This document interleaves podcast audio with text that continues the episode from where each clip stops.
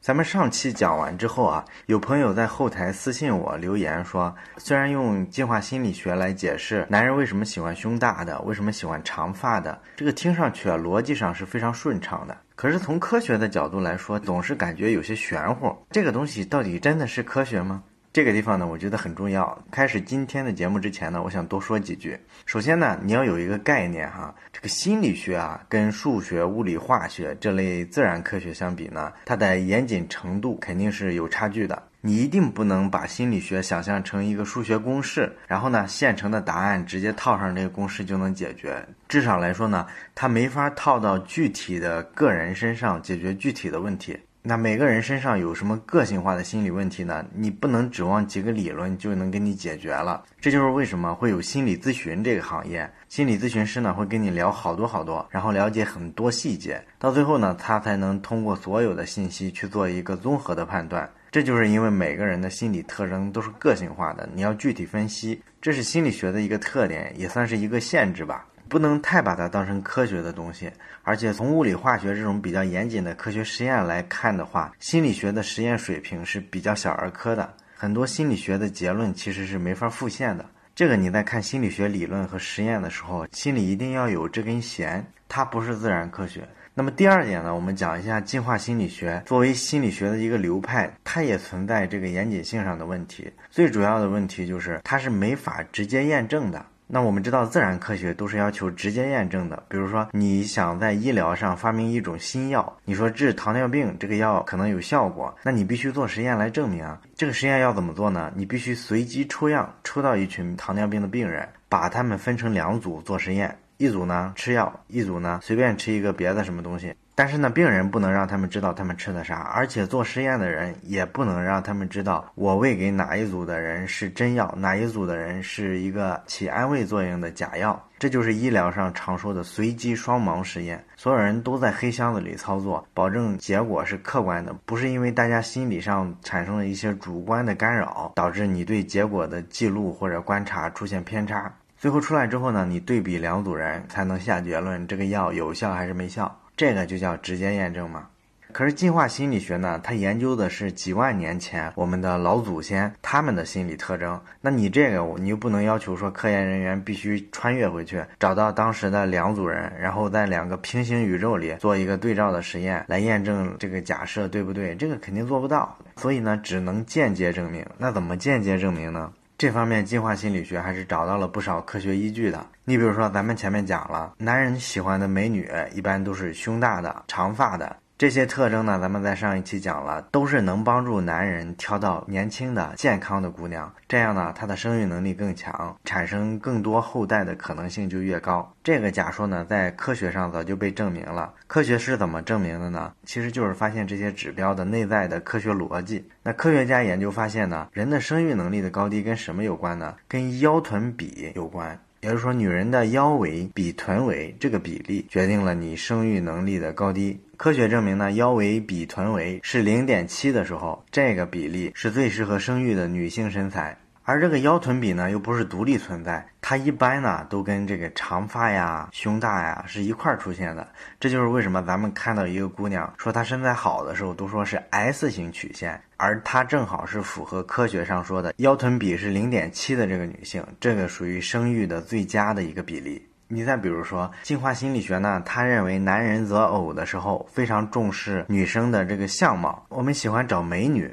那科学家就去研究所谓的美女在大众审美里到底是个什么概念呢？其实就是说这个女生的五官分布的比较均衡，左右脸对称的非常整齐，这就是大众意义上的所谓的美女嘛。那按照进化心理学的推论，我们之所以选择这种面容姣好的姑娘，应该是她对生存有优势。那你说这个面貌对于你的生存、你的繁衍能有什么优势呢？那科学发展里其实就找到了依据。男人之所以找长得漂亮的姑娘，是因为呢，漂亮的姑娘她的这个脸型一般五官的分布是比较均衡的，然后左右脸的对称性往往是比较好的。左右脸对称就代表健康，因为在原始社会的时候，寄生虫是非常猖獗的。而在科学上发现呢，如果人体内有比较多寄生虫的时候，这个人的容貌也会发生变化。尤其是女性，她的左右脸会出现扭曲不对称。我们实际上现在的流行病学研究呢，就发现，在世界上很多地方，如果这个寄生虫比较猖獗，男人呢会更重视女人的这个美貌程度。这就是因为美貌呢需要左右脸对称，左右脸非常对称，就证明他是比较健康的，体内是没有寄生虫的。这就是男人择偶找漂亮姑娘的进化心理学方面的原因。你看，它也是有科学依据的，科学结论是作为进化心理学的一个间接证据而存在的。所以呢，进化心理学跟一个天方夜谭或者是哗众取宠的这么一些概念不同的地方，就在于它基本上还是在走科学证据的一个路上。那在上一期里呢，我们主要讲了进化在生理方面带给我们人类的一些影响，比如说为什么喜欢吃甜食，男人喜欢什么样的异性。那生理方面的东西，你用进化论来解释呢，相对来说还是解释得通的。可是这一期呢，我们要讲一下进化心理学在这个社会结构里给我们带来的很多影响，这个可能就稍微远了一步，需要我们多开动一下脑筋。那你说人类社会这么复杂的体系，怎么能用进化和生育来解释呢？那生猛的进化心理学这本书呢，上来就给了一个比较有说服力的例子。我们知道，每年大伙儿呢都去追各种各样的电视剧，很多电视剧呢其实剧情非常的感人，大家看的时候呢，尤其是很多女生都会准备好纸巾，然后跟着戏里的这个男女主角呢哭得稀里哗啦的。那你有没有想过一个问题啊？你说这个电视剧里面的这个故事，你看之前你就知道它是假的，是虚构的，男女演员都是在演戏。那为什么你随着剧情的发展，你就能把电视剧里的人物就跟当成你自己的朋友似的？然后他难过你也跟着难过，他哭你也跟着哭呢？那如果用直觉的反应，我们可能这么解释说：哎呀，好看的电视剧啊，这个编剧特别会抓人的心，剧情呢跌宕起伏，你代入感很强。把自己带入进去之后，看着看着你就自己把自己感动了。可是呢，还是咱们上一期节目里讲的这个说法啊，只是描述了一个现象，它还是没有从根本上解释为什么你明明知道不是真人真事儿，你却能跟看真人真事儿一样，做出一个真实的反应。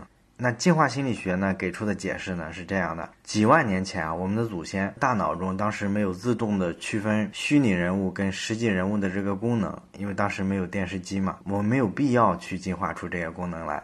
然后呢，我们现代人就继承了祖先的这个基因之后呢，当你现代社会横空出现了一个叫电视的东西，还有电视剧这种神奇的故事讲述的载体，那我们大脑的反应呢，就跟你看到一个真人真事儿是一模一样的。于是呢，我们就能跟着哭的稀里哗啦的。这个呢，其实还是上一期我们说过的热带草原法则，就是说现代社会发展太快了，我们的身体和大脑还是原先石器时代的那一套配置，这个配置呢跟不上时代的发展，于是出现了一种冲突，就体现在我们看电视的时候居然还会哭。那我们再举一个例子，我们知道现在网络特别发达，给了人好多言论表达的自由。可是呢，我们会发现一个现象，就是人呢，在现在这个网络时代，会特别反对听到不一样的意见。你比如你上知乎啊，或者什么体育论坛上，你去看这帮人天天在里面吵架，大伙儿呢会为了一个观点，然后各种争吵。一般呢，吵着吵着，吵到最后，基本都撕破脸了，又开始相互人身攻击，相互问候对方的家人，这个就特别奇怪了。你说你们只是两个陌生的网民，你们又没有什么利益关系，怎么会到这么一步呢？前一阵呢，我看过一本书，叫《正义之心》，也是一本特别好的书。回头我们有机会再讲这本书。它讲的就是说，我们人类啊，这个道德感，让我们呢觉得我们必须捍卫我们认同的东西。当别人跟我们认同不同的东西的时候，我们骨子里就会产生一种我是对的，他是错的的这么一种情绪。那这种情绪呢，其实也是来源于进化了。因为我们在原始部落的时候呢，那时候生存环境特别险恶呀。对于一个部落的人来说，你需要特别特别的团结一致，才能拧成一股绳，然后一致对外，这样呢，大家才能都生存下来。所以呢，这种情况下，大家就需要特别的认同彼此的观念，就形成了一个共同的道德原则，所有人都必须认同。那你在这个部落里呢，想生存下来，就必须跟别人协作，因为一个人的力量太弱了嘛。那你要想跟别人协作呢，就必须也认同其他人都认同的这个道德准则，这个对你生存是有好处的嘛？这个很好理解。所以呢，这时候你听到呢，其他部落的人认同的是另外一套观念的时候，你就会打心眼里抵触，会生气，会愤怒，激起自己满心的仇恨。于是呢，你就跟他们敌对。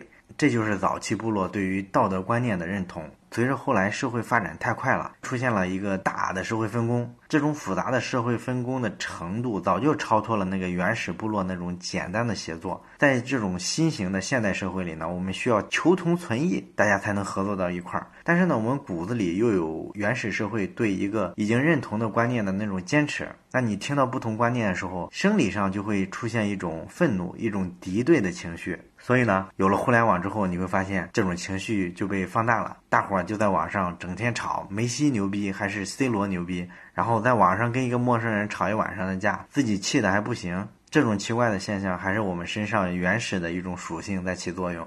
所以你看，咱们这个老马上书房的下面，有时候也会出现很多非常不认同我讲的角度，或者非常不认同这本书的观点的一些留言，而且都是带情绪的，一看就是想吵架。这种我一概不回复，因为首先我意识到你为什么跟我吵，其次呢，对我来说，我跟你去吵要付出成本却没有收益，这种事儿我不会干。跟这个例子类似的呢，就是我们身上有很多负面的情绪，其实也是进化给我们的。你比如说，把我们扔到一个陌生的环境里啊，或者进入一个我们不熟悉的领域，我们就会感觉到慌张、恐惧、害怕。这是为什么呢？这其实是因为我们在原始社会的时候，当时不是在非洲大草原上嘛，自然环境里大家都知道物种特别之多，总有一些我们经验里没有见过的一些奇怪的野兽。那这些稀奇古怪的动物呢？你见到之后呢，最好的选择就是拔腿就跑，因为你怎么知道它有没有毒？它吃不吃人？这其实就是一个危险的信号，你赶紧跑了，就能增加你活下来的生存概率。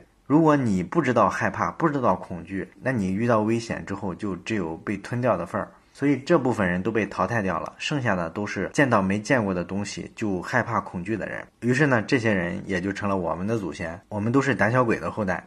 但是呢，到了今天呢，我们对未知的一些东西的恐惧害怕，又成了我们学习一些新知识的障碍。现在我们看人类科学发展了，学术体系也非常庞杂了，我们总能看到很多我们没有接触过的领域，尤其是很多我们听都没听过的领域，可能跟我们原先的认知、原先的经验会有冲突。这时候呢，我们第一反应一定是非常情绪化的，就是恐惧、逃避、抗拒。你比如说，我们听到转基因，会觉得一个物种怎么可能是人造出来的呢？这个就是跟我们以前的那种认知有冲突。一谈转基因，大部分人其实不知道有什么伤害，为什么有伤害，但是我们就会先天的会恐惧、会逃避、会抗拒。对于这个现象呢，你肯定听过一个词儿叫“逃离舒适区”，就是说你的经验、你旧有的认知，其实都是一种让你感觉舒服的地方。但是呢，你逃脱不出这个地方，你就没法发现更大的世界。因为舒适区之外是焦虑区，在焦虑区呢，你会觉得这个地方跟你以前的认知差异很大，你很焦虑，甚至很抗拒。但是呢，焦虑区之外才是学习区，你要学会和你之前完全不认同的观点和平相处。这时候呢，你才能从不同的声音里博采众长，真正的学习新的东西。所以你看，这个逃离舒适区的结论呢，基本上就是教我们怎么跟原始的这种对不熟悉的知识、不熟悉的东西的一种恐惧、害怕和抗拒做斗争。这都是现代社会进步太快而进化太慢这个冲突带给我们的一些负面的东西。那上一期节目的时候，我们讲到了男人在择偶上的一些标准跟进化是个什么关系。其实呢，讲到男人和女人，我们都知道，在风险偏好上，其实男人和女人是差异非常大的。男人呢，普遍是比较喜欢冒险的，而女人呢，好像追求的都是稳定的东西，追求的都是安全感的东西。这个如果相过亲的，其实体验就更深刻，对吧？女人呢，一提这找结婚对象呢，一定要先考虑物质条件，这其实都是在找安全感。你比如之前在《非诚勿扰》上，不就有姑娘说她宁愿在宝马车上笑，也不在自行车上哭嘛？后来这个女的因为宣扬这种特别拜金的思想，还被电视台封杀了。坦白来说，这个观念呢，只不过说不适合在电视上这么公开的去讲。对于所有的女性来说，她私下相亲的时候，其实都不太避讳这些东西。她一定会问男方有没有车、有没有房、工作收入有多少。这个事情其实都是被大家普遍接受的。虽然很多男的觉得这个很不爽，说女人太势利，但是这个就是现在社会的现实。女人确实是追求物质的条件更多一些，男人呢相对来说呢喜欢冒险一些。比如说创业的企业家，你会发现男的比女的多得多得多。然后在婚姻这件事儿上呢，体现出来的不同就是男人喜欢冒险嘛，所以他出轨的概率更多一些。女人相对来说表现的更忠贞一点，对不对？那讲到这个婚姻出轨的问题呢，可能很多女权主义者就特别的不满，他们会觉得这是男人对女性的压迫和戕害。女人追求稳定的时候呢，女权主义者就觉得这是社会分工对两种社会角色的一个社会化的规定，也就是说呢，这是社会啊强行给两种角色画了两个框框，然后男人就该这样，女人就该这样。女人为什么就不能出去闯？女人为什么就应该打扮得漂漂亮亮的，让男人来挑选？这是对女人的一种物化。你要是接触过女权主义者，你就会发现这种说法他们经常出现。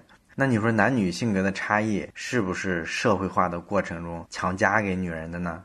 进化心理学认为不是，这个东西其实是先天的。为什么是先天的呢？按照进化心理学的逻辑，肯定又会回到石器时代去找原因了。那他怎么找呢？很简单啊，在原始社会的时候，对于一个女人来说，她找哪个男人当配偶，其实是一件非常冒风险的事儿。因为一个男人对生孩子的贡献其实是非常有限的，你基本就参与那么一下下，然后后续的事儿呢就跟他没关系了。而女人呢要承担怀胎十个月的风险，以及把这个小孩养大成人的所有的责任。所以呢，对于女人来说，她抚养孩子期间，她就希望呢这个男人能够在她身边，给予她生活上很多物质的照顾，给她提供足够的物质条件，帮助她把小孩养大。那如果说这个男人特不负责任，女人一怀孕他就跑掉了，那这女人就得独自承受抚养孩子的风险了。所以呢，女人在选配偶的时候必须非常非常的谨慎，他们就表现的特别注重稳定，特别追求安全感，而且希望男人有一定的物质基础，这个是完全合情合理、符合进化论的。而对男人来说呢，我既然简单参与一下这个生育的过程，就可以留下我的基因，传下一个后代来，这个代价不是很高。而且对男人来说呢，这一年里面，男人可以随时生育，他又不像女人，还有什么排卵期，也不来大姨妈，然后精子的数量呢又比卵子多得多。所以从生育这件事上来说，男人其实比女人效率多得多。咱们从男女生育的这个事业记录上也能看出来，男人留下后代最多的记录是一千零四十二个，而女人留下后代最多的记录只有六十九个，差得很远呢。那既然男人生个孩子这么容易，而且呢又随时随地想怎么生怎么生，那他一定就会采用一个冒险的策略，就只搞一夜情，不负家庭责任，尽可能的去找不同的女人去交配，那他留下后代的机会不就更大吗？所以这鼓励了男人去冒险，因为冒险的男人他的收益更大嘛。所以说，在远古社会啊，这个花心的男的其实是更容易把基因传下去的。他们就渐渐淘汰了那些老实巴交的男的。也就是说，我们今天的大部分男人的祖先都是花心大萝卜。于是呢，你看今天的男人对待感情上，相对于女人来说总是不爱一点，见异思迁一点；而女性来说呢，相对就保守一些，感情相比而言要稳定一点。当然了，讲完这个解释呢，可能听上去还是比较残酷的，让人心里不太舒服，是吧？这破坏了我们现代人对爱情的这个美好想象，所以呢，这个肯定会遭到很多人的抵制，尤其是这个女权主义者，他们会说啊，这个出轨的男人啊，就是些人渣，别把这些东西啊都归罪到老祖宗身上。我相信很多姑娘可能也比较同意这种观点哈，那我们就不管这种争论了。既然是进化心理学嘛，给了你一个思考的角度，对我们来说得到一种新视角，把它反思出来，这件事儿是更有意义的。而争论一个本来说不清楚的事儿，谁对谁错是没有太大意思的。那对于我们今天的社会来说呢，大家普遍的都在用社交软件，尤其是微信，对吧？那微信的话就涉及到朋友圈，朋友圈呢就关系到你整个社交网络。那我们使用朋友圈的很多习惯，其实都暴露出我们原始社会的很多东西，只不过大家意识不到就是了。你比如说，朋友圈转发最多的内容是什么？你有没有注意过？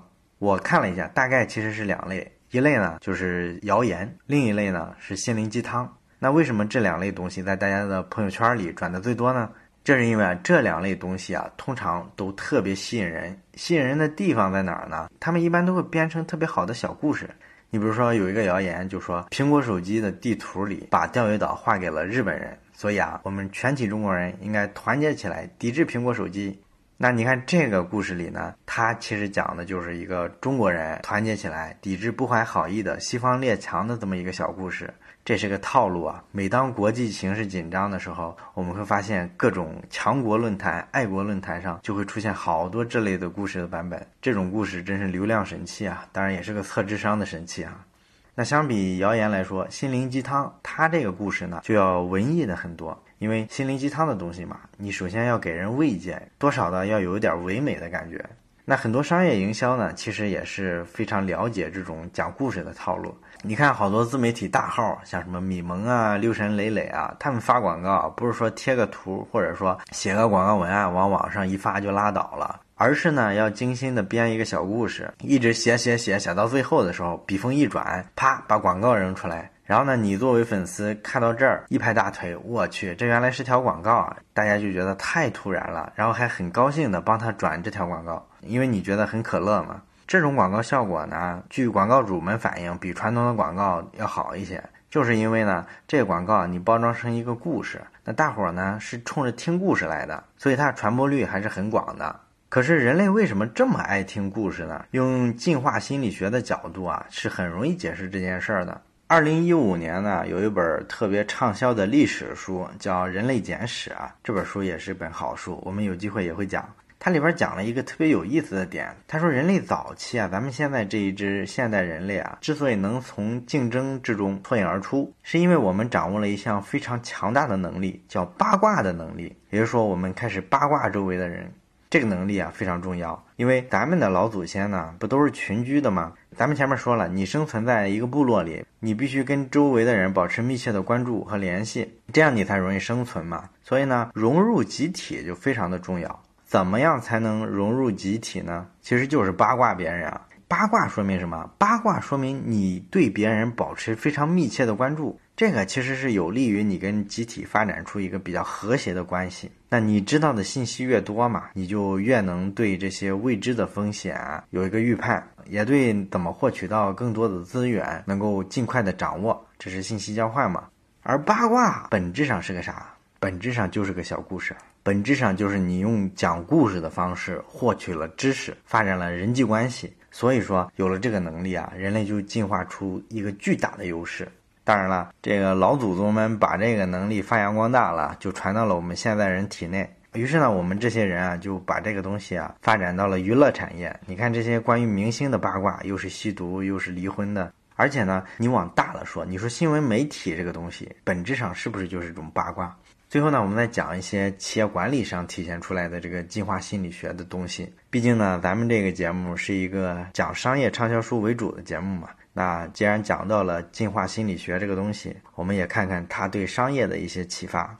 你有没有发现，你的朋友圈子最大不过一百五十人？当然了，你常联系的可能就十几二十个人吧。实际上，你的人际圈子能影响的范围最大也就是一百五十人。这个是好多做社交软件的创业者在演讲中经常提的一个概念。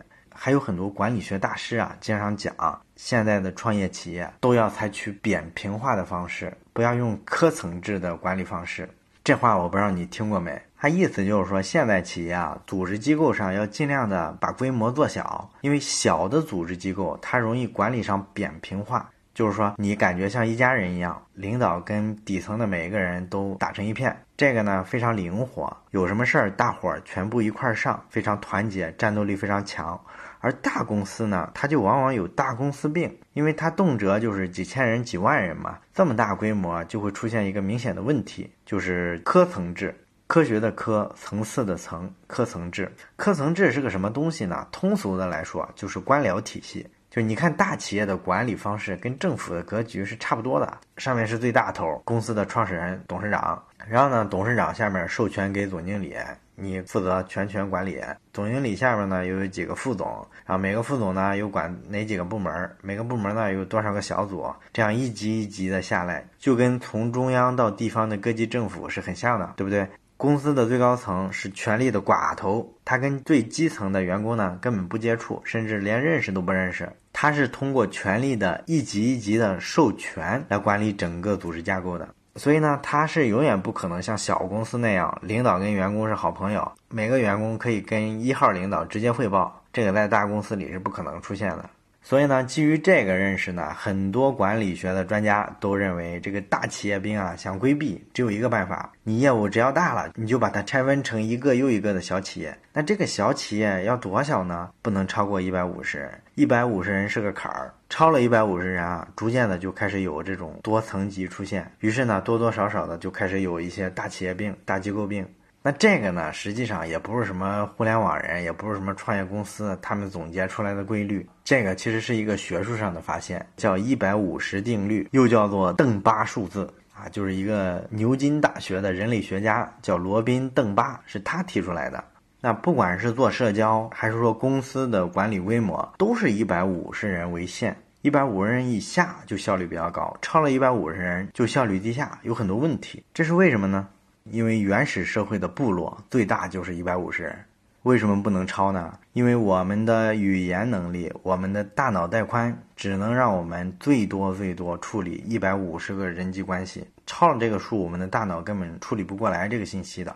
所以呢，原始社会的部落就是跟现在一家小公司是一样大的，就是一百五十人。也就是说，这个东西出厂设置最高就是设置到这样。所以你不管说你做社交软件要考虑社交圈子的大小，还是说去创业做一家公司，然后确定它的规模大小，你都超不出这个限制。你看我们现在社会这么能耐，老祖宗当年设的坎儿在这里卡着我们呢。好了，到这里我们今天的这期节目就到尾声了。我们今天呢讲了进化心理学在社会问题上给我们带来的各种影响。下一期呢，我们会在前面这两期的基础上继续往前推进。探讨几个更深层次的问题。